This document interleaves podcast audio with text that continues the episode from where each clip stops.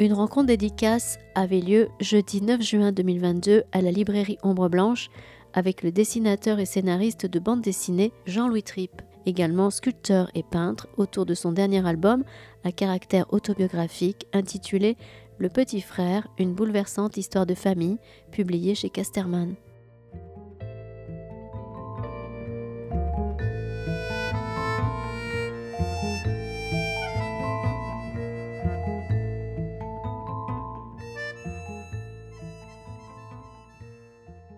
Bonsoir euh, tout le monde. Donc on a les, micros effectivement pour enregistrer la rencontre. Euh, ce, ce serait peut-être pas nécessaire. Euh. Donc effectivement, Capucine Moreau, j'avais animé la première rencontre avec Jean-Louis Tripp en 2017 pour le premier tome d'Extase. Tu voulais une sexologue à l'époque pour qu'on puisse parler tranquillement de sexualité sans, avec une interlocutrice à peu près aussi à l'aise que toi. Et on avait passé, on s'était bien régalé. Deuxième tome euh, d'Extase en 2020. Euh, là, je crois qu'on avait une annulation un peu au dernier moment. On sait tous pourquoi euh, la rencontre n'avait pas eu lieu. Et là, à l'occasion du petit frère, de le petit frère, te revoilà sur ta terre natale. Et d'où ma présence. Les, donc on va. les puristes te diraient que ma terre natale, c'est Montauban. C'est Montauban. Alors, il n'est pas tout à fait Toulouse. Voilà. Excusez-moi, en termes de rugby, c'est Toulouse, il n'y a pas de problème. Ah, c'est vrai que c'est chouette quand on est, quand on est d'ici, parce qu'en lisant Extase ou Le Petit Frère, on, reconnaît plein de lieux, en fait. Euh, c'est, hyper uh-huh. émouvant. Hein. Il y a le Pont Neuf, euh, enfin bon, plein de lieux d'ici. Euh, comment c'est pour toi d'être sur ta terre quasi natale? Bah, Toulouse, c'est la, ville où j'ai vécu le plus longtemps, après Montréal maintenant. J'ai vécu plus longtemps à Montréal qu'à Toulouse. Mais c'est moi, je, depuis que je suis au Canada, le rugby a pris une importance encore plus importante dans ma vie. Donc, je ne rate pas un match du Stade Toulousain. Ben là, je vais rater celui de demain soir. Je suis de samedi soir. Je suis désespéré. Mais euh, voilà. Donc, euh, Toulouse, ben, toute ma famille est ici. Euh, voilà. Donc, non, non, c'est un endroit. Dans la salle, là, je connais la moitié des gens et je les connais bien. Donc, euh, non, non, je suis toujours ravi d'être ici. J'adore cette ville. Euh, et puis voilà. Hmm. C'est très bien. Pour euh, précision pour ceux qui ne le sauraient éventuellement pas, que tu es par, de par ici. bon, le petit frère, tu me racontais tout à l'heure que, que c'était un peu le, la, la folie depuis que c'était sorti. Hmm. tu, tu, peux nous dire un peu, alors peut-être Comment est né, on doit toujours te poser un peu cette euh, question, mais comment est né ce projet de raconter du coup euh, la mort de ton petit frère euh, quand tu avais 18 ans ou 17 ans? D'un coup, j'ai un doute. Alors, je l'ai, je, l'ai beaucoup dit et je l'ai écrit à la fin du bouquin, mais là, je suis particulièrement ému ce soir parce que. Hmm. Voilà. En fait, l'histoire a commencé pour moi parce que j'ai une amie à Montréal, Marion, qui a perdu son frère donc il y a la maman de, de Romain est là ce soir. Hmm. Tu vois, tu me demandais tout à l'heure s'il y avait des moments où ça. je demandais à, Jean-Louis tout à l'heure si parfois euh, l'émotion hein, en parlant de ce livre revenait de temps en temps.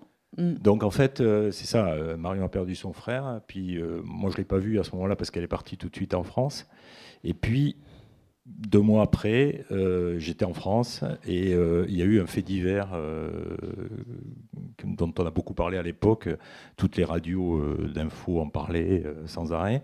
Il y a un, chauffeur en Bretagne, comme pour mon mm. frère, qui avait une passagère à son bord, comme pour mon frère, qui a fauché deux gamins et qui est parti. Donc ça ressemblait beaucoup.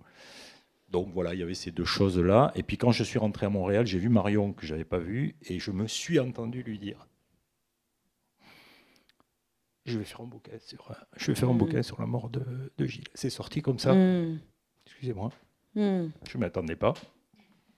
Donc voilà, je me suis entendu dire ça et du coup, euh, ben, euh, j'ai laissé tout ce que. J'étais en train de faire à l'époque l'adaptation de, Christophe Ondelat, le journaliste, m'avait demandé de si je voulais faire une adaptation en bande dessinée de ces récits criminels euh, qui raconte sur Europe 1. Et donc j'avais fait, euh, j'ai pas dessiné le bouquin, mais j'avais fait l'adaptation. Donc j'ai juste fait cette Ça m'a pris deux mois. J'ai fait le scénario de ce bouquin et qui est sorti au Lombard, d'ailleurs, je vous signale, ça s'appelle Tu ne duras point, c'est très bien. Et donc, et, euh, et, tout de suite après, ben, j'ai commencé à, à, travailler sur le petit frère. Et donc, la première des choses que j'ai dû faire, c'est d'en parler à ma mère. Oui. Donc, j'ai appelé ma mère sur Skype, comme on se parle souvent, et je lui ai dit, écoute, voilà, maman, je, je vais faire un bouquin sur, euh, sur la mort de Gilles. Ça n'a pas été évident au début. Hmm. Et puis, euh, bon, assez rapidement, euh, euh, on est rentré dans le, si vous voulez, dans le. J'avais besoin d'elle parce qu'il y avait des, il y avait des choses dont je me souvenais pas. Donc, je voulais confronter ses souvenirs avec les miens. Elle en avait beaucoup plus que moi. Et donc, on a commencé à avoir des conversations sur Skype. Bon, c'était au début, c'était un peu compliqué, mais à, un moment, elle, s'est mise, elle aussi, dans le mode, OK, je, vais t'aider à faire ce livre, quoi. Mm. Donc euh, voilà, euh, et, j'ai commencé le premier le bouquin le 1er janvier 2020. je m'en souviens très bien, le, 1er janvier. Et, euh, et je l'ai fini le 6 janvier 2022. Donc ça a pris exactement deux, ans, et, six jours. Hmm. Voilà, ça a été hmm. le déclencheur. Je me souviens que ta maman était là à la. Oui, la dernière fois. Bah là, elle est très, pas très bien, donc elle n'a pas pu venir cette fois-ci. Mais... Puis je pense que c'est mieux qu'elle soit pas là. ouais. Donc euh, voilà. Ouais. C'est hum, pour tes proches. Comment, enfin, tu, du coup, dans ces derniers euh, bouquins, tu t'es euh, attaqué à des sujets mhm. compliqués, tabous, la sexualité, le deuil la mort. Je ne sais pas si c'est des sujets compliqués. C'est des, sujets, tabous. Ouais. Pour moi, c'est pas forcément compliqué. compliqués à parler, hmm. mais qui sont pas, pas, forcément. Je, je, suis, euh, c'est presque gênant parce qu'au vu des réactions, hmm. euh, déjà aussi bien sur Extase, c'était le cas, mais encore plus sur le petit frère, je, les gens, les lecteurs, ont l'impression que ça a été des choses, des bouquins très compliqués à faire. Et en réalité, c'est les bouquins les plus faciles que j'ai eu à faire de toute ma carrière. Euh, essentiellement pour une raison, c'est que c'est ma vie que je raconte. Oui. Euh, on, reviendra après sur pourquoi je fais ça. Hein. Mais donc du coup, je sais ce que j'ai raconté. J'ai pas d'angoisse euh, existentielle scénaristique. Tu vois mm. Quand tu écris un scénario de, de fiction, tu es tout le temps en train de te poser des questions sur. Alors, il y a Marc Barcelo qui est. Je ne te vois pas, Marc. Ah oui, il est là. Euh, avec qui on a quand même fait six euh, albums ensemble. Donc, on en a écrit des scénarios. Et euh, après, bon, j'ai fait d'autres bouquins en collaboration, d'écriture. Évidemment, Magasin Général, mais là, j'écris des scénarios avec Aude Mermillot. bon, voilà. Donc, moi, j'adore travailler en, en collaboration. C'est quelque chose qui me, qui me plaît, quoi. Mais quand on écrit mm.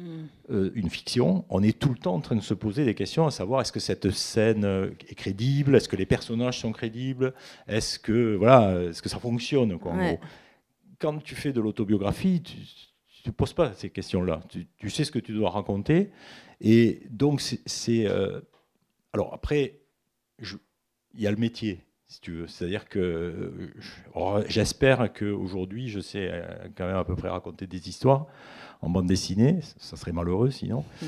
Donc, euh, donc en fait, euh, la seule question que vais me poser, c'est comment est-ce que je fais pour raconter le mieux cette histoire-là?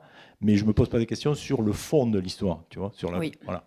Donc après, c'est et, et, surtout l'immense liberté que j'ai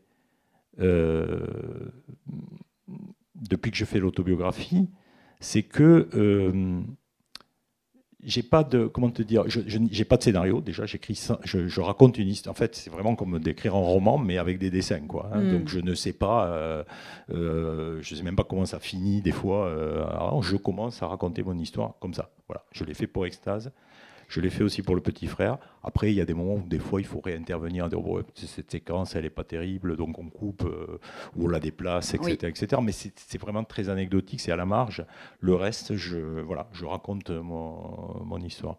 Et alors, sur ce terrain-là, de la liberté, il, faut quand même que je, dise que moi, je, je, suis hyper privilégié en tant qu'auteur parce que j'ai un éditeur qui me fait entièrement confiance, qui ne me, avec lequel je, c'est-à-dire que moi, j'ai l'énorme chance de vivre euh, plutôt bien de, la bande dessinée, notamment depuis Magasin Général, évidemment.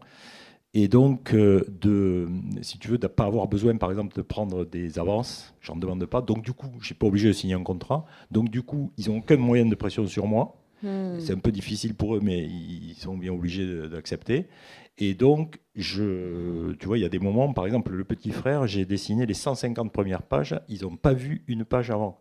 Je leur ai montré à ce moment-là, quand j'ai eu envie de leur montrer, et je ne veux pas qu'ils interviennent avant. Après, il y a un gros travail qui se fait avec, euh, avec mon éditeur, euh, de mmh. relecture, de, voilà, tu vois, on a beaucoup, beaucoup, beaucoup travaillé à la fin du bouquin, euh, voilà. Mais je tiens beaucoup à ça, à cette liberté-là, et je l'ai, mmh. ce qui n'est pas le cas de tous les auteurs. Donc, voilà. Ok. Ils doivent être plutôt contents. Euh, bah, ton, ils ton éditeur. Pas du, du, succès aussi de, mmh. du petit frère. Mmh. Euh, du coup, tu, effectivement, tu as commencé l'autobiographie euh, avec Extase. Mmh. Ça se poursuit, donc un deuxième volet. Là, un autre sujet auquel tu t'attendais pas. Est-ce que c'est quelque chose que tu avais euh, comme intuité de vraiment travailler euh, dorénavant euh, sur quelque chose d'autobiographique? Quel sens peut-être ça a pour toi avec un peu de recul? Quel dessin ça prend, je dirais? Quand tu fais de, quand tu es auteur, il y, a toujours quelque chose de toi dans, les, personnages.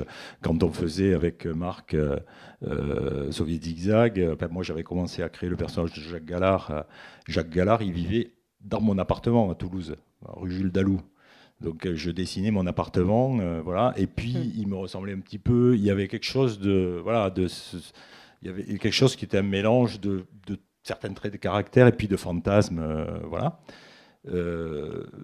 avec Régis, quand on a fait Magasin Général, il y a aussi des personnages qui quelque part nous ressemblent à l'un et à l'autre. Bon voilà. Donc il y a toujours ce, côté-là. Puis j'ai fait Parole d'ange aussi avant Magasin Général, qui est un bouquin qui parle déjà de sexualité, mais euh, euh, de façon, euh, comment dire, de fictionnelle, si tu veux, mais avec des, thématiques qui me, qui me, qui m'intéressaient. c'est Parole d'ange, c'est quatre histoires qui se passent aux quatre âges de la vie. Hmm. Tu vois, donc hmm. et qui abordent la, question de la sexualité aussi. Bon, voilà. Donc il y a toujours ça. Mais le déclencheur pour moi, ça a été Extase. Et c'est parce que Régis Loisel, qui était mon confident, enfin, mes grands, grands amis, euh, et qui était mon confident euh, euh, pendant la période où voilà, on faisait magasin général, il me disait sans arrêt, mais il faudrait que tu racontes ça. mais lui, il pensait pas du tout à ce il, pensait pas la même. Il, il a été surpris quand j'ai fait Extase parce que lui il pensait que j'allais raconter la période que je n'ai pas encore racontée dans Extase, ah. qui sera dans le tome 3. Et, voilà. Donc, mais moi, j'avais besoin. Alors, euh, en fait, ce qui s'est passé, c'est qu'un jour, euh, quand on avait fini Magasin Général, le, directeur éditorial de Casterman, euh, Benoît Mouchard, est venu à Montréal pour fêter ça avec nous, en 2014, donc. Et on a, un soir, on s'est retrouvés tous les trois à manger dans un resto. Et moi, je ne savais pas ce que j'allais faire à l'époque. Et je venais de passer dix ans à dessiner d'après le dessin de Régis Doides. Moi, je ne savais même plus comment je dessinais. Déjà que jamais, pendant très longtemps, je n'ai pas trop su comment je dessinais. Je passais d'un style à l'autre sans arrêt. Donc c'était un peu euh, angoissant pour moi à ce moment-là. Et j'étais parti pour raconter une histoire qui n'a rien à voir avec ça, qui, travaille, qui aurait été plutôt un travail sur, euh, comment dire, ma, euh, je sais pas comment, enfin, je vais employer un gros mot pour moi que j'aime pas, mais le développement personnel, tu vois. Donc, mm. plus sur tout ce que j'ai pu faire entre la thérapie, la méditation, le machin, enfin, etc. Bon, j'aborderai ça dans le tome 3 d'Extase aussi, parce que. Mais j'étais parti sur. Ils m'ont dit, mais écoute, ça, tu le feras le jour où, tu auras des lecteurs qui te suivront, parce que là, tout le monde va décrocher. Donc, il faut que tu racontes des histoires de cul. et, et, en fait. Tu nous as accrochés comme ça. Et donc, en fait, quand je suis sorti de ce, de ce restaurant, euh, j'ai dit, OK, éditorialement, ça a du sens, je comprends ce qu'ils veulent dire, mais sauf que, je ai dit, mais euh, ça n'a aucun intérêt. Si je raconte ça, en racontant la, la vérité, mais comme si c'était un autre personnage, ça va ressembler à une histoire de cul, euh, oui. et c'est pas ça que je veux faire. Donc il faut que je fasse une autobiographie, j'ai pas le choix. Moi j'étais un peu embêté parce que j'avais des enfants qui étaient, enfin, mon second fils il avait 13 ans à l'époque, donc j'étais pas sûr quoi de, de ça. Et euh, bon, je savais pas trop quoi. Et euh, je me souviens que je parlais à Régis, je disais à Régis, mais comment est-ce que je vais raconter ça? Et Régis m'a dit, raconte-le comme quand tu m'en parles. Et mm. c'est ce que j'ai essayé de faire. Et en fait, c'est ce je pense que ça a été un truc hyper important, cette phrase-là qu'il m'a dit, parce que finalement, les bouquins que je fais maintenant, c'est les bouquins qui me ressemblent le plus de tout ce que j'ai fait, parce que voilà, je, les raconte comme je parle, finalement. Oui. c'est euh, voilà. C'est du euh, coup très vivant, on le reçoit. Ça a donné ça, et puis je, je, et je suis hyper à l'aise là-dedans, parce que j'ai aucun effort à faire, comme je disais tout à l'heure, c'est très naturel. Quoi. Oui. Voilà.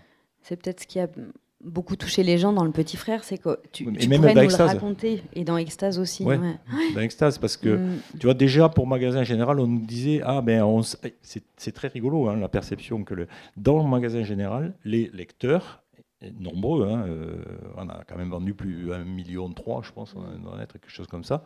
Donc il y a beaucoup de lecteurs, euh, très large public.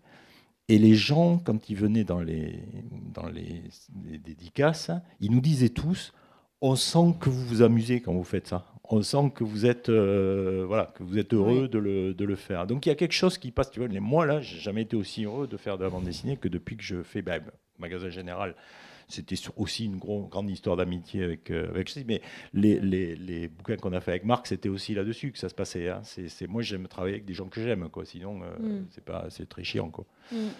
Ouais. C'est dans le, oui, dans le plaisir, bah évidemment. Oui. Ok.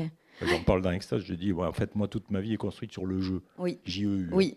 Maintenant, un peu le jeu JE, mais à la base, le jeu. Il n'y a que ça qui m'intéresse dans la vie. Hein. Sinon, euh, et qui, tu dis, un moment qui, qui calme le hamster qui te court dans la tête, un truc comme ça. Oui, qui te permet de te décaler. quoi. J'aime m'amuser, donc euh, mon métier, je m'amuse. Et quand je me suis plus amusé, hmm. ben, j'ai fait des burn-out et j'ai arrêté. Hmm. Pendant 12 ans, j'ai arrêté de faire la BD parce que je m'amusais plus. Quoi. Ah bah, c'est vrai que hum, on le sent, et même donc sur un sujet qui évidemment est touchant, etc. Euh, il y, a de l'humour, il y a du décalage, mhm. il y, a toute la palette un peu des, sentiments humains. Mmh. Euh, tu, le, dessin des visages est hyper. Enfin, j'imagine que tu. Comment tu travailles les expressions Enfin, est-ce que c'est quelque chose qui est. Euh, Alors, déjà, Magasin Général a eu un rôle important pour ça parce que. Là, tu parles du petit frère. Ouais. Bon. Mais même extase aussi. Enfin, le, les expressions intérieures sont hyper bien retranscrit. Ce qu'il faut dire, c'est que, mais c'est pas tout à fait le même, euh, ouais, c'est parce que ça, ça parle pas de la même chose, mm. donc les, les, moyens que je peux, auxquels je peux avoir recours sont pas les mêmes. Mais si tu veux, euh, quand tu es auteur de bande dessinée, tu es à la fois scénariste, dessinateur, euh, dialoguiste, mm-hmm. metteur en scène et directeur d'acteur, parce que tu fais jouer tes personnages. Et moi, je suis extrêmement attentif au jeu des, hmm. de mes personnages, si tu veux. Euh, quand on a fait Magasin Général, je disais un peu à la blague, parce que Régis et moi, on est tellement à l'opposé euh, à tout point de vue que c'est une espèce de truc miraculeux, parce que franchement, euh, vraiment, on est un mystère réciproque l'un pour l'autre. là. Hmm. Et, on n'a pas du tout le même graphiquement, c'est très différent et tout ça. Mais euh, je, me suis perdu donc ce que je voulais dire. Euh, Sur l'expression. Euh, oui, c'est ça. Hmm. Donc, dans magasin général, on a. Le, oui, je disais, voilà, c'est ça. Dans magasin général, pour magasin général, je disais, c'est un peu comme si Spielberg faisait un film avec Rick Romer. Tu vois hmm tu te dis quoi Comment ça peut marcher? Parce que Régis, il a ce côté metteur en scène vraiment, ah, il est capable de, dessiner une fresque comme ça, avec des grands paysages, et puis euh, hmm. euh, une foule de gens, etc. Il a un sens du cadrage, de la mise en scène extraordinaire que j'ai pas de la même façon. Je n'ai pas les mêmes moyens graphiques que lui. Par contre, j'en ai d'autres. Hmm. Euh, c'est-à-dire que sur les gros plans, sur les ambiances, tu vois, sur les, trucs, voilà. Et j'ai beaucoup travaillé dans, dans, Magasin Général, notamment dans le premier tome. Marie, le personnage principal, est toujours au bord des larmes. Elle, vient de perdre son mari, euh, elle est perdue dans la vie, elle ne sait pas. Et donc, il y avait toujours ce côté, il fallait que toujours on sente que la larme n'était pas loin, mais qu'elle n'était pas vraiment là. Mm. Donc, j'ai beaucoup bossé là-dessus. Et ça m'a permis de développer beaucoup, là, à ce moment-là, quelque chose sur les expressions de visage. Euh, voilà. Et alors, ça, ben, je m'en suis beaucoup servi dans Le Petit Frère, évidemment, puisque là, euh, là ils ne font pas juste faire semblant de pleurer, euh, il pleure. Et donc, il, faut arriver à trouver cette ligne, parce que si tu veux, au-dessus de mon, de mon bureau, j'ai devant moi, j'ai une espèce d'immense hologramme virtuel, comme ça, qui dit pas de pathos. Oui. Ça, c'est une règle, mais alors, euh, je fuis ça comme la peste. Donc, le problème, c'est d'arriver à toujours trouver cette ligne très, très. C'est une ligne de crête, quoi, entre l'émotion et le pathos. Oui, ouais. Voilà. Donc, C'est voilà, bien réussi. Je, je travaille Ouais. là-dessus. euh, Ouais. Je suis très très attentif à ça. Euh, un personnage qui a la tête comme ça, c'est pas la même chose qu'un personnage qui a la tête comme ça. Oui. Tu vois, Oui. la posture, même des personnages mis de dos, tu vois, la, la- la- la posture des corps et tout ça. Pour moi, c'est très très important que ça, que ça sonne juste, Mm. tu vois, que, que Mm. tout de suite on se dise, ok, ça là, je voilà. Ouais, on capte. Donc c'est, c'est- je travaille beaucoup là-dessus. ouais. Oui, il y a une euh, tenue des personnages, enfin une euh, corporalité euh, Mm, mm. hyper forte, quoi. Le corps est important pour Le moi. corps est hyper important, que ce soit dans effectivement, et ça on le sent euh, beaucoup dans ton travail. Le corps, l'animalité, la chair aussi, Mhm. la chair qui est euh, très habitée dans Il faut que les trucs soient incarnés, ouais. et voilà, et qui euh, et du coup inhabite, enfin qui devient inhabité euh, pour ton petit frère et euh, et c'est euh, D'ailleurs, je, je crois que dans Extase, j'a- j'avais fait un peu le. euh, à un moment, tu dis, euh, tu parles de, de, de moments de sexualité un peu, euh, je à droite à gauche, et tu dis, ben, c'était intéressant, je baisais, mais c'était la chair était inhabitée, Mm, mm, mm, donc Ouais. pas trop d'intérêt. Ouais. Comment tu. Alors, tu, tu parles de, du scalpel, Mm. t'ouvrir au. Alors, pour continuer dans le corps, Oui. ouvrir en, au scal- scalpel pour venir chercher tes émotions, pour euh, des entailles, tu parles Mm, d'entailles, mm. tu peux nous, nous expliquer ton, ta sensation quand tu, quand tu vas chercher tes propres émotions, quand tu ouvres euh, ton corps Ben, quelque part? Encore une fois, pour moi, euh, la chair Ouais, doit être habitée. Ouais. veux. Moi, je, euh, tu sais, en France, on vit euh, sous le régime de ce que j'appelle l'erreur. Enfin, c'est pas moi qui ai inventé le terme, mais l'erreur de Descartes. tu vois. Mhm. C'est-à-dire que euh, Descartes a dissocié euh, je pense donc je suis. Donc Mm, tu vois, il a mm. dissocié totalement l'esprit du corps. Ce qui, à mon avis, est dramatique. Euh, pour te dire, pour, pour vivre au, au- au Québec depuis, euh, depuis euh, 19 ans, c'est pas pareil là-bas. Mm. Le- le- le- le- en France, on a l'impression que, ok, il y a la tête d'un côté, tu vois, et puis le corps, c'est autre chose. Voilà. En tant que sexologue, Et- on le voit ah ben souvent. oui, c'est ça. Mm. Mm. Donc, en fait, moi, je, je- je suis très, très. euh, Enfin, pour moi, c'est hyper important, ça. Vraiment que, le- le- le- que les émotions sont dans la chair. On, on sait très bien que quand il y a un truc qui ne va pas, on a mal au corps, on a Ouais. pas mal à la Ouais. tête, on a mal au corps. Oui. Donc, ce lien-là est, est très, très important pour moi. Et donc, euh, euh, quand je prends cette image du scalpel, j'ai vraiment l'impression de ça. C'est-à-dire que, en fait, alors je parle de l'autobiographie, hein, dans, les, les- Oui. les- dans- dans ces trois bouquins-là. Si tu veux, j'ai l'impression que je taille une espèce de ligne temporelle. C'est-à-dire qu'il y a une chronologie dans le, dans le bouquin, il y a une histoire qui se raconte, et cette histoire, c'est comme un trait que j'ouvrirai dans la chair, dans, dans ma propre chair, si tu veux, Oui. au scalpel, comme ça, Oui. très net, très chirurgical, Mhm. parce que le côté factuel est extrêmement important pour moi, même si je ne prétends pas raconter la vérité, parce que Oui. ça n'existe pas, je raconte ma vérité à moi. Voilà. Et donc, une fois que j'ai tracé ce- cette, que j'ai ouvert cette, cette entaille comme ça, Mhm. mais après je vais faire fouiller en dedans. Je, je- Mhm. j'ouvre, tu vois, et puis je vais euh, voir dedans qu'est-ce qu'il y a, c'est quoi les émotions. Et après, mon souci, c'est comment est-ce que je peux les faire partager. Oui. Parce que aussi bien dans Extase que dans Le Petit Frère, il y a des moments où je suis obligé de faire, enfin, je, je- je veux faire partager des choses qui sont abstraites, des émotions complètement abstraites. Dans, le, dans Extase, par exemple, je- je- j'essaye de dessiner l'orgasme, la sensation de l'orgasme. C'est c'est comme un truc, euh, voilà. Comment tu fais ça? Ouais. Donc, j'essaye toujours de trouver le meilleur moyen pour faire partager l'émotion, la sensation, l'émotion que je veux faire partager dans une séquence donnée. Mhm. Et pour ça, j'ai recours à tous les moyens possibles de la bande dessinée. La Mhm. bande dessinée, c'est un outil absolument fantastique qui a énormément évolué euh, depuis les années 80, enfin 70-80, mais vraiment beaucoup évolué. Aujourd'hui, on peut faire les bouquins qu'on veut. Mhm. On peut faire des bouquins de 600 pages si on a envie. Il faut se les taper, mais enfin bon. Mais bon, moi je fais quand même des bouquins de Ouais, 300 ils sont pages à peu près, euh, un peu plus. Donc on peut faire. Il n'y a, plus du tout ce côté qui était extrêmement pénible euh, dans les années 80. C'était 46 pages couleur, basta. quoi. Mm. Donc euh, bon. Mm.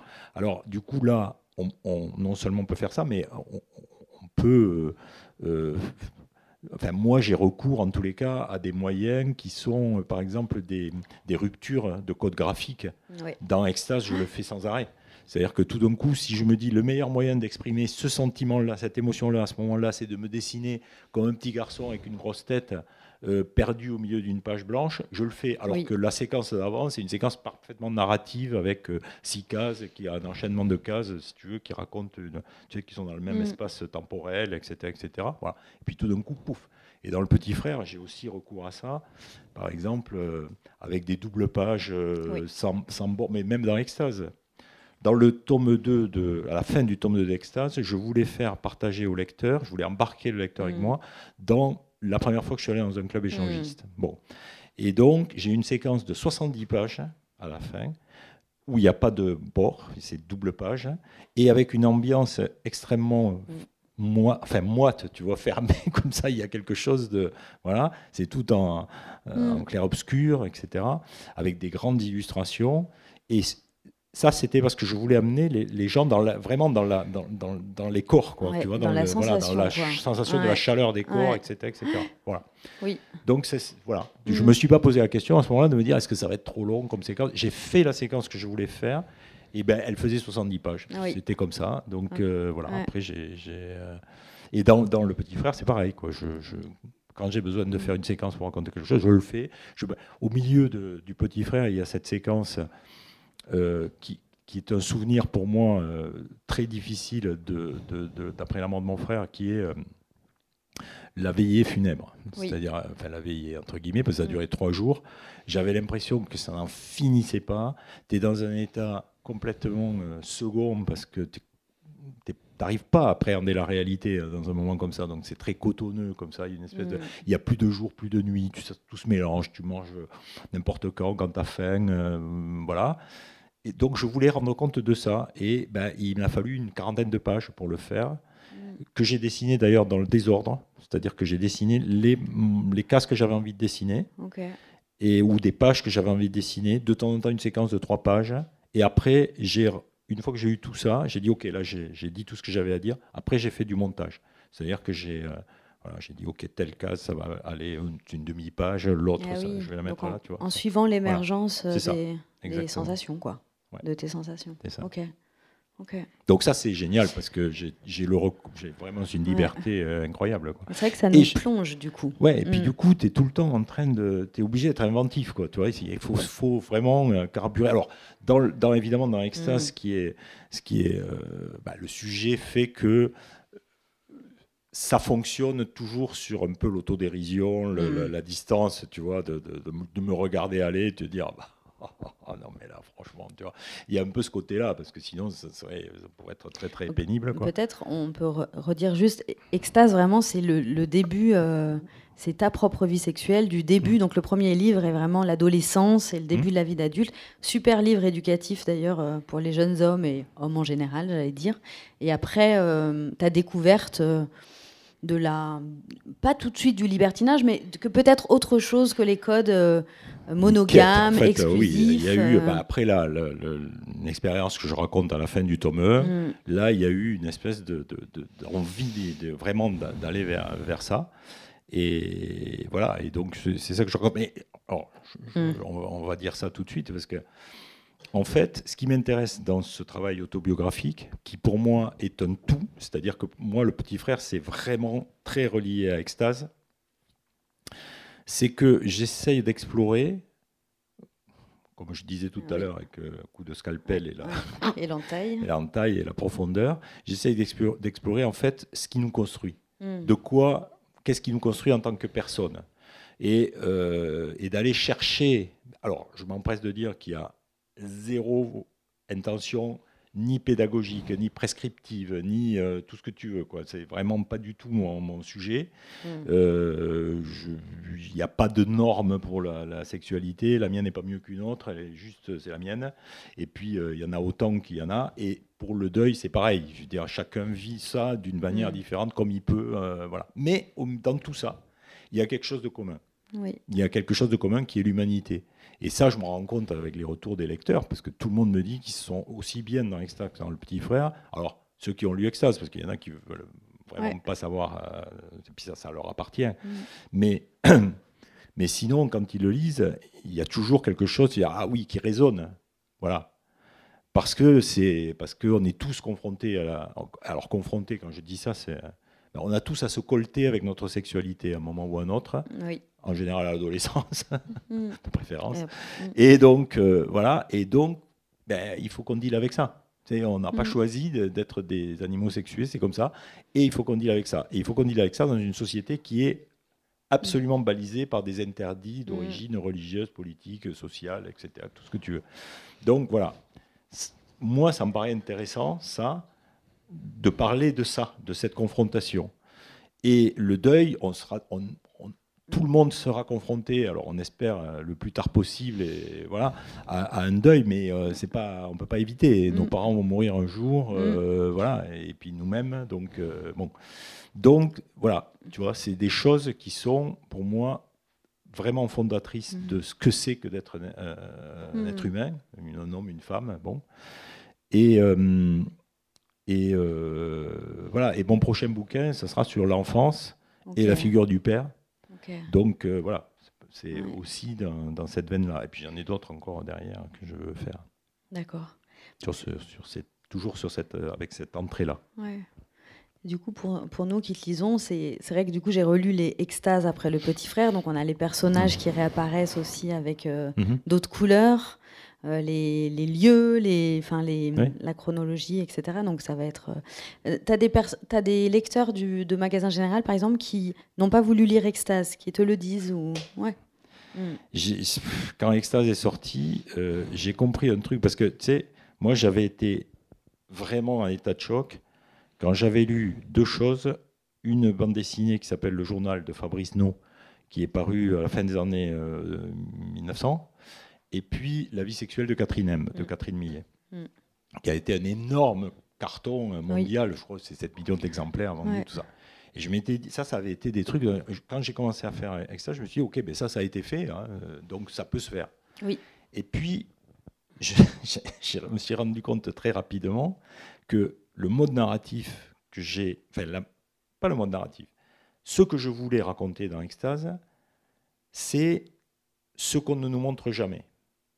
C'est-à-dire que quand il y a un récit euh, en images, Mhm. cinéma, bande dessinée, etc., on nous montre une histoire d'amour, ok? Donc il y a machin qui rencontre machine, euh, bon voilà, hein, tout se passe bien, etc. À un moment donné, ils vont dans la chambre. En général, tu sais, dans les films américains, ils se déshabillent à moitié sur le palier, euh, ils se cognent contre les meubles, ils se prennent à la hussarde sur la table de la cuisine. Tu dis quand même, bon, enfin bref, moi j'ai jamais fait euh, ça, ils jouissent en trois minutes l'un et Voilà, l'autre. exactement, c'est ça. Mm.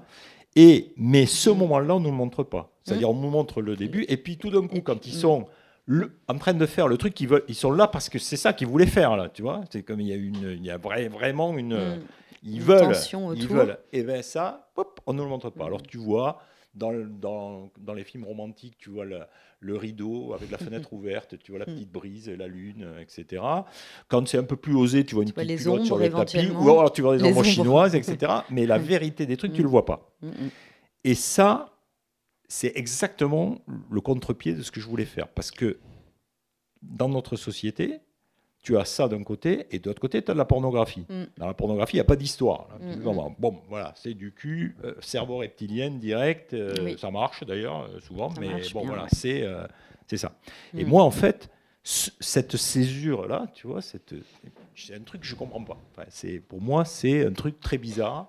Donc, j- j'essaye de, dans, dans Extase, j'essaye de recoller les deux, si tu veux. C'est-à-dire que je raconte l'histoire, et puis au moment où il y a l'action, je montre. Ce ouais, qu'on voit, encore. voilà. Mm. Mais sauf que, par rapport à la vie sexuelle de Catherine M, la différence, c'est que dans, dans- dans un roman, il n'y a pas de dessin. Donc quand tu lis le roman, tu vois pas, ça ne Oui. te saute pas au visage. Tu vois, tu le lis, après, tu te... Bon. Mais quand tu ouvres une bande dessinée, Mm. alors, quand, je, quand Extase est sorti, j'allais dans les festivals de BD, tu vois, et donc j'avais des, des paquets de lecteurs de magasins général qui arrivaient. Oh, j'ai adoré, oh, c'est formidable, etc., etc. Tiens, je vais vous reprendre le. On les a tous, mais bon, je vais vous reprendre le dernier pour avoir une dédicace. Je disais, mais euh, attendez, bon, d'abord, je ne vais pas faire de dessin, je vais mettre faire mon. Bon. Prenez plutôt Extase. Vous connaissez ça, ça? Alors, il prenait le bouquin, il faisait ça, il refermait. Elle me disait, oh, c'est pas du tout pareil. Alors je lui disais, mais si. Hmm. Il rouvrait. Ah non, non, c'est pas du tout pareil. Alors je dis, mais en fait, de quoi ça parle, le magasin général? Alors, euh, oui, ben, c'est une histoire qui se passe au Québec. Oui, non, mais ça, c'est le cadre, là. Mais de quoi ça parle, dans le fond? Alors, euh, bon, je les amenais un petit peu. Alors je dis, mais est-ce qu'on peut être d'accord pour dire que Magasin Général, c'est un roman féministe? Ça parle de l'émancipation d'une femme. Parce que je vous rappelle qu'au début, euh, c'est une veuve éplorée mm. qui avait toujours vécu dans l'ombre de son mari. Et à la fin, je ne veux pas déflorer pour ceux qui. Il y en a qui n'ont pas lu Magasin Général. Mais à la fin, euh, euh, elle est allée à Montréal, elle s'est tapé plusieurs mecs. Euh, à un moment, elle est avec les deux frères, la tulipe, on ne sait pas si c'est pas éventuellement les deux ensemble. Et puis, celui qui va élever son, son, ses enfants, c'est un gars qui est gay et qui est en couple avec le curé. Donc, quand même, ça, ça voilà. Sauf qu'on ne le montre pas, hmm. puisque on est dans un monde narratif archi classique, donc on voit le rideau euh, avec, euh, avec la lune, euh, classique, voilà. Donc, alors il me dit oui, eh ben, je leur disais, Extase, c'est la même histoire, c'est-à-dire que, sauf que, au lieu que ça se passe au Québec, ça se passe en France, c'est pas la même époque, c'est un garçon au lieu d'être une fille, et c'est mon histoire. Alors là, il y a un ils regardaient un petit peu le truc. Et, là, je leur sortais mon baratin sur oui, mais moi, je montre les trucs là. Et j'avais un taux de réussite de 70%, on va dire. Quand même, ils prenaient le, truc. Il y en a qui veulent rien savoir. Hmm. Donc, en fait, hmm. oui, j'avais ce, cette espèce de, truc. Et là, maintenant, je vois plein de gens qui arrivent et qui achètent le petit frère parce que c'est moins, apparemment, la mort est moins euh, effrayante que le, le, sexe, ce qui est aussi un mm. truc qui me dépasse un peu, mais bon. Mm. Et, et, donc, moi, j'essaye absolument maintenant de leur dire, ben, si vous n'avez pas trop peur de ça, allez-y, c'est la même histoire. Enfin, c'est le même, euh, tu vois, ça participe du même truc, quoi. Oui. Voilà. Donc, j'espère que ça va marcher. Ouais. Et dans, dans Extase, tu, alors, tu disais pas qu'il y avait une dimension pédagogique, ça c'est moi qui l'ai rajouté euh, parce que voilà, on, est plusieurs à l'avoir vu après. Euh, par contre, tu parlais vraiment d'une dimension politique. Ah bah oui, absolument. Le petit frère, euh, il y a quelque chose pour toi de. Alors, je sais pas, le petit frère, j'avoue que je suis, je sais pas, peut-être, mais tu vois, bon, moi j'ai tout, en fait, je pense que j'ai toujours fait des bouquins politiques. Avec Marc, quand on faisait des bouquins dans les années 80, euh, il y avait toujours une dimension politique. Toujours. Même dans Le Bœuf n'était pas mode, euh, il y avait déjà ça. On parlait du monde, tu vois. Et hmm. puis alors après, moi j'ai fait, euh, enfin on a fait ensemble Soviet Zigzag qui se passe à Moscou pendant la perestroïka. Euh, ensuite j'ai fait deux bouquins sur l'apartheid. Enfin, il y en a un qui se passe à Toulouse, mmh. qui est sur le racisme ordinaire, tu vois, que je mets en parallèle avec le racisme institutionnalisé en Afrique du Sud, dans African Bazar. Donc ça c'est vraiment politique. Par parenthèse, je voudrais dire que euh, on a fait Soviet Zigzag, puis finalement l'Union soviétique est tombée. Après moi j'ai fait Zulu Blues et African Bazaar, l'apartheid s'est terminé. Donc, on a quand même réglé des problèmes du monde, il faut le dire. J'y tiens un peu. Euh, et puis, bon, après, euh, j'ai arrêté pendant 12 ans de faire la BD. Et quand je suis revenu, je, pense que l'âge, le, tu vois, tout ça a fait que, en fait, maintenant, c'est beaucoup plus l'intime qui, qui m'intéresse. Et l'intime, c'est. La sexualité, c'est éminemment politique. Mm. Éminemment. Mm. Donc, effectivement, j'ai beaucoup dit que mm. extase, c'est politique pour moi. Mm. C'est-à-dire confronter les tabous, confronter mm. le. Tu vois, voilà, ça me paraît euh, très politique. Alors, le petit frère, j'avoue que. Je sais pas, je, je, vois moins ça. Euh, bon, il y a le, portrait d'une époque quand même. Oui. Ben, il y a euh, ça, mais bon, c'est peut-être moins, moins affirmé. Peut-être aussi, alors c'est, on, peut peut-être pas appeler ça complètement politique, mais euh, le fait aussi euh, de, on est quand même sur beaucoup de questionnements autour des genres en ce moment, des, des caricatures de genre, stéréotypes de genre et tout. Tu es un homme aussi qui montre son intime, qui, qui, sait parler de son intime, qui sait montrer sa vulnérabilité. Et ça, ça aussi, donc que ça soit sur la sexualité euh, ou la mort, mmh. ça a quelque chose aussi de, ouais, de militant, on peut dire aussi. Alors même si pour toi il y a quelque chose de naturel. Euh, ça peut, euh, je enfin, j'ai eu beaucoup de témoignages d'hommes qui t'avaient lu et qui, euh, du coup, peuvent ouvrir quelque chose à cet endroit-là aussi. Mais ça, je pense que c'est la vertu du partage. C'est-à-dire que mm. quand il y en a un qui commence à parler, moi, au début, quand, j'ai décidé de faire Extase, il s'est passé neuf mois entre la fin de magasin général et le moment où j'ai commencé à dessiner Extase. Et pendant ces neuf mois, j'ai juste rassemblé des souvenirs, si tu veux. J'ai fait cette espèce de collection de souvenirs dans ce, registre-là, tu vois. Et à ce moment-là, je me suis dit, bon, si tu fais ce bouquin-là, il va falloir que tu assumes. Mm, il va mm. falloir que tu sois capable d'en parler, parce que euh, inévitablement, euh, après, euh, quand tu as la promo, là, tous les journalistes vont me... Bon, effectivement, c'est ce qui s'est passé.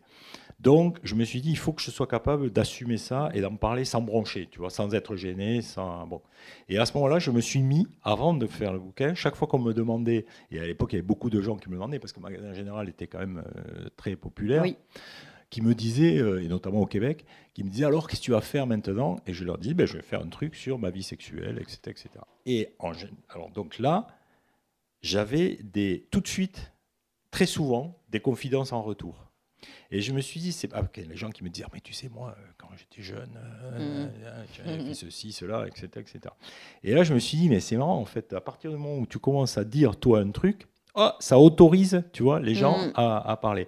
Là, je reçois énormément de messages de gens qui ont lu Le Petit Frère, mais vraiment, j'en reçois beaucoup, de gens qui ont lu Le Petit Frère et qui ont perdu quelqu'un de cher à un âge qui aurait pas dû, ça n'aurait pas dû arriver.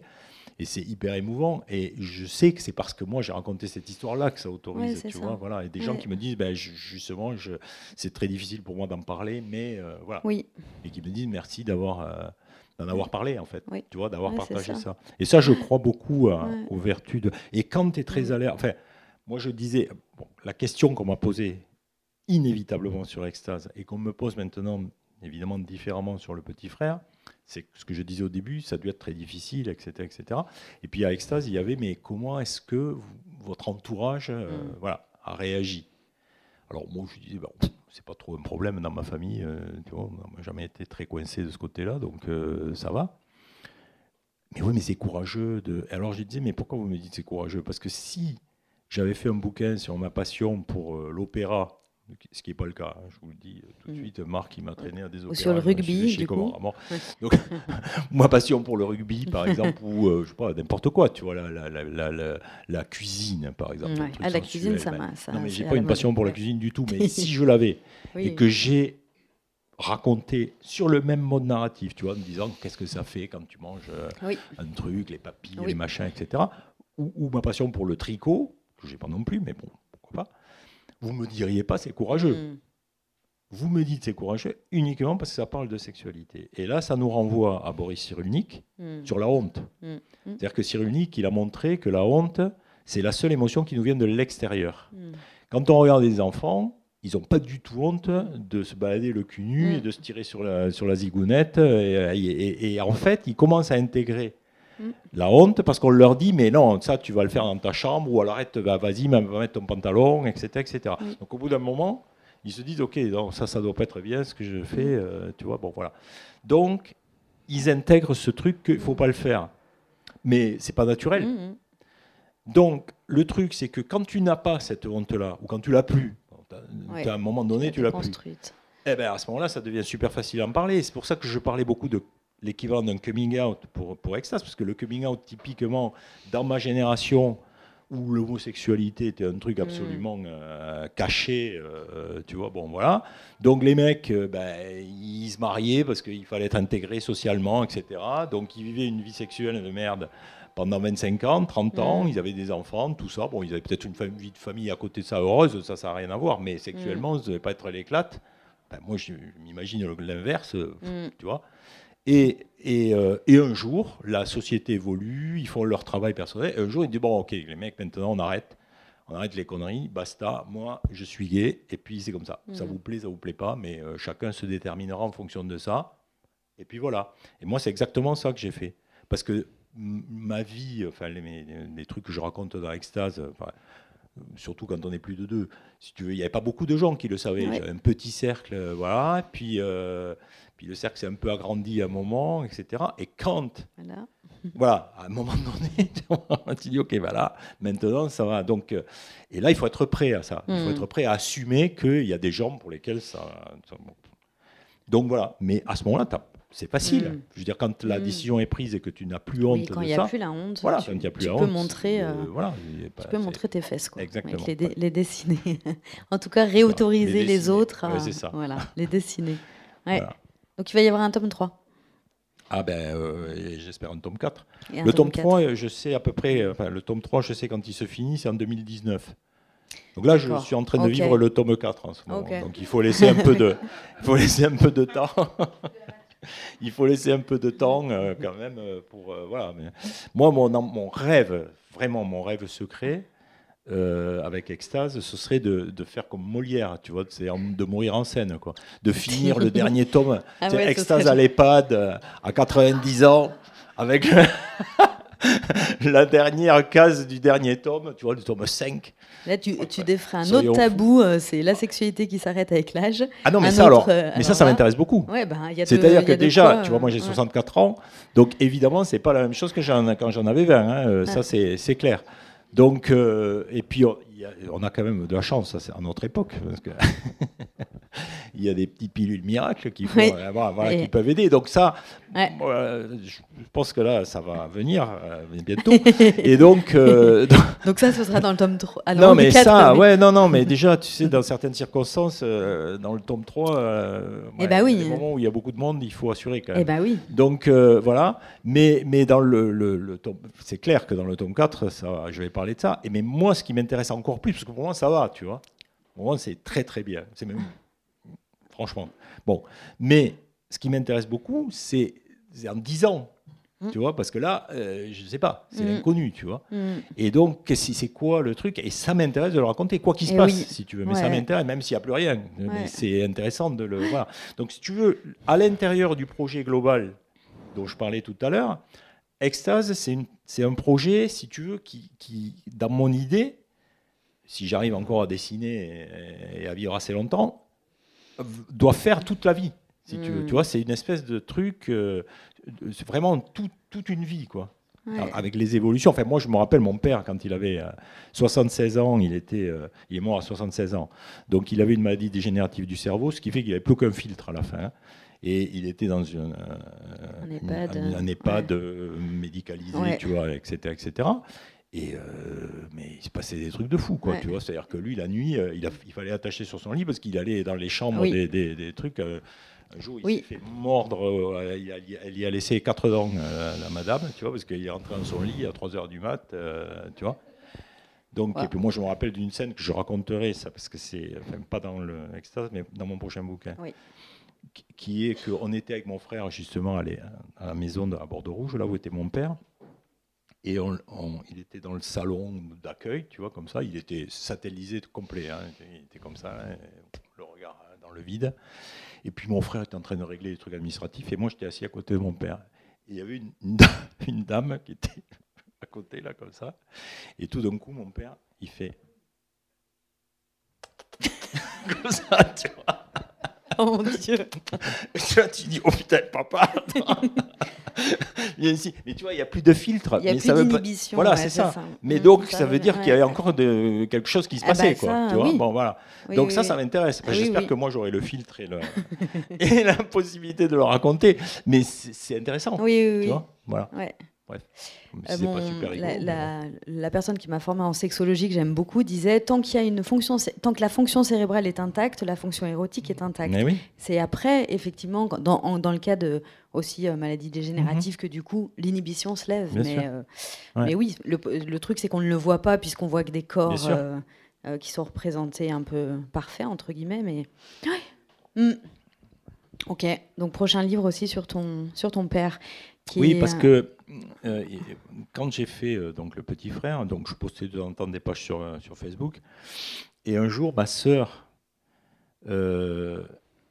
attends, tout à l'heure j'ai failli dire un truc, j'ai dit un truc qui m'a fait penser à quelque chose à propos de ma sœur, et je ne sais plus ce que c'était, mais ça me reviendra peut-être. En tout cas, ma sœur, elle est née trois ans après la mort de mon frère. Oui. Oui. Et en fait, elle me disait, elle avait fait un commentaire sur une page en me disant Tu dessines très bien le regard toujours éteint, triste, comme ça, perdu qu'avait papa. Et là, je me suis dit Putain, mais attends, elle, elle l'a toujours connu comme ça. Ah oui, c'était ça. C'était le parallèle par rapport à la honte. Tu vois Parce que ma sœur, elle, j'en parle dans le bouquin, quand elle est née donc trois ans mm. après la mort de Gilles, c'est-à-dire dans un moment où c'était euh, sombre, si tu mm. veux. Et elle, elle, elle dit, elle dit que elle voyait que des gens tristes autour d'elle. Et elle s'est dit, ben en fait, euh, il faut être triste dans la vie, parce que euh, dans, ces gens-là, ils sont tristes là, tu vois. Donc il faut être triste. Et ça, typiquement, elle, et alors c'était terrible pour elle parce qu'elle culpabilisait parce qu'elle se sentait pas triste. Mais elle se disait, il faut, il faut, tu vois, il faut l'être. Mm. voilà. Donc, alors elle, elle a toujours connu mon père comme ça, mm. tu vois, essentiellement comme ça. Et je me suis dit, mais c'est terrible en fait, parce qu'il n'était pas du tout comme ça avant. Au mm. contraire, c'était un mec très très flamboyant quand même, mon père, mm. qui nous a fait vivre une enfance assez euh, étonnante, tu vois, pleine de points de vue. Euh, et donc, voilà, j'ai envie de raconter ça. Donc, Mon père euh, joyeux, entre autres. J'ai trouvé la relation aussi entre tes parents, donc ils sont séparés au moment de, de la mm. mort de Gilles assez touchante parce qu'ils sont très solidaires dans ce moment-là, euh, alors que vous étiez avec votre mère. Mm. Mm. Oui, je pense vraiment fondamentalement que il n'y a en fait en réalité la position de frère ou de sœur n'est pas la même que celle des parents. Et je pense qu'il y a en réalité que les parents qui peuvent se comprendre dans, un, cas comme ça, vraiment. Les frères et les sœurs aussi, mais c'est pas tout à fait pareil, quoi. Tu vois. Euh, et, je, et ça fait très longtemps que j'ai une, bon, si on peut appeler ça une théorie, mais en fait, euh, tu vois, une idée, à savoir que cette expérience-là, de perdre quelqu'un qui n'aurait pas dû mourir, est une expérience qui ne peut pas se, se partager. C'est-à-dire que tu peux pas, c'est une expérience au sens mmh. littéral du terme. Mmh. Moi, je ne saurais jamais ce que ça fait que d'accoucher. Mmh. Euh, c'est pas possible. Donc, je peux m'imaginer, je hmm. peux essayer de mettre, mais je ne peux pas savoir dans ma chair, encore on revient à ça, tu vois, dans ma chair, je ne peux pas savoir ce que c'est. Et donc, cette expérience particulière de ce type de deuil-là, c'est pareil. Et à l'intérieur de cette expérience, je pense que l'expérience des parents, elle est encore unique, tu vois, et je, ne la connais pas. Mais, euh, mais le paradoxe, c'est que je pense que si j'ai fait ce bouquin, c'est pour essayer de partager ça. Oui. Tu vois, moi, depuis, euh, depuis que j'ai 18 ans, euh, chaque fois que quelqu'un dans mon entourage euh, proche, ou, bref, dans mon entourage, perd à, quelqu'un comme ça, dans quelque chose qui ressemble à ça, mon premier réflexe, c'est de lui dire, écoute, moi, je sais ce que c'est. Donc, si tu as besoin d'en parler, tu peux m'en parler. Et ce que j'avais dit à Marion, d'ailleurs, mm. Euh, je lui avais écrit tout de suite. Euh, voilà, bon, après, on ne s'est pas vu. Et puis, euh, bon. Mais voilà, en général, tu en parles à des gens qui sont plus proches, si tu veux, tu vois. voilà. Mais moi, je sais que j'ai beaucoup souffert de ne pas pouvoir en parler. Parce mm. que dans ma famille, j'en parle mm. dans, dans, ça, c'était c'était extrêmement difficile. Quoi. Mm. Il y avait vraiment une, espèce de, silence, tu vois. Donc moi, j'ai souffert de ça. Et voilà, moi, j'ai une amie qui a perdu son fils de 15 ans euh, d'une euh, rupture d'anévrisme, tu vois, comme ça, brutalement. Et, et elle, elle me dit, en fait, il n'y a que avec toi que je peux en parler. Hmm. Euh, avec le père du gamin, mais ils ne sont pas hyper proches, donc ça. Et sinon, elle, voilà, donc des fois, elle, m'appelle, tu vois, parce que, voilà, elle, elle, me dit, toi, je, sais que tu, tu voilà, tu, tu, tu sais m'écouter. Oui, tu peux accueillir la parole, quoi, aussi. Ouais. Donc, et je te dis, le paradoxe, c'est que je pense qu'en fait, j'ai fait une tentative de, faire partager, euh, mm. tant que je peux, euh, mm. ce que c'est que cette expérience-là. Mm. Merci. Merci Jean-Louis. Merci Capucine.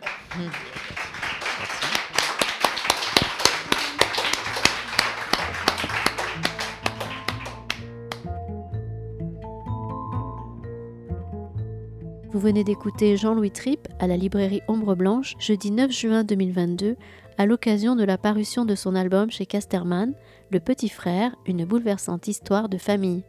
Jean-Louis Tripp a fait paraître en 2006 avec Régis Loisel la série Magasin Général et en 2017 et 2020 les deux volumes d'Extase. Cette rencontre a été réalisée et mise en onde par Radio Radio.